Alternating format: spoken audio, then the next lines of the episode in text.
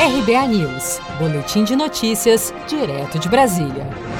Após quase seis meses presos no Paraguai, Ronaldinho Gaúcho e seu irmão Roberto de Assis foram soltos por determinação da Justiça Paraguaia. Os dois passaram por audiência na tarde desta segunda-feira, 24 de agosto, no Palácio da Justiça em Assunção, capital do Paraguai. O juiz, Gustavo Maricha, que presidiu a audiência, acatou o pedido do Ministério Público e entendeu cabível o pagamento de multa pelos irmãos para reparação de danos ao Estado paraguaio no episódio sobre lavagem de dinheiro e falsificação de documentos, não havendo, no entanto, a necessidade dos dois seguirem presos. O ex-jogador e o irmão haviam entrado no Paraguai no início de março com documentos que os mostravam como naturalizados paraguaios. Como viajaram a convite da empresária Dália Lopes para a promoção de um cassino e ações em projetos sociais, a suspeita recaiu sobre um complexo esquema de lavagem de dinheiro, já que a empresária possui uma extensa ficha criminal no Paraguai. O advogado de Ronaldinho Gaúcho, Sérgio Queiroz, garante, por outro lado, que o ex-jogador e seu irmão não sabiam que os passaportes eram irregulares. Eles não tinham a ciência de que os documentos eram ilegítimos. Ao receberem o documento, para eles estava o passaporte ok.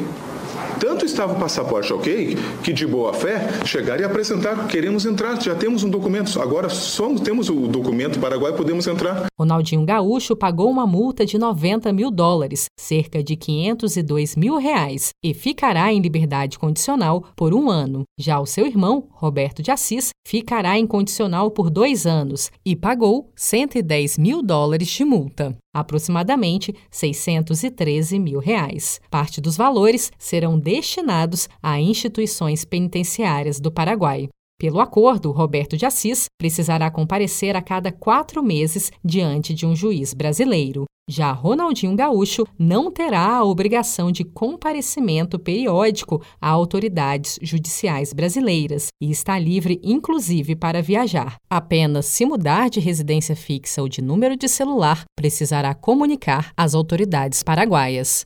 Você está preparado para imprevistos? Em momentos de incerteza como o que estamos passando, contar com uma reserva financeira faz toda a diferença. Se puder, comece aos pouquinhos a fazer uma poupança. Você ganha tranquilidade, segurança e cuida do seu futuro. Procure a agência do Sicredi mais próxima de você e saiba mais. Sicredi, gente que coopera cresce. Com produção de Felipe Andrade de Brasília, Daniele Vaz.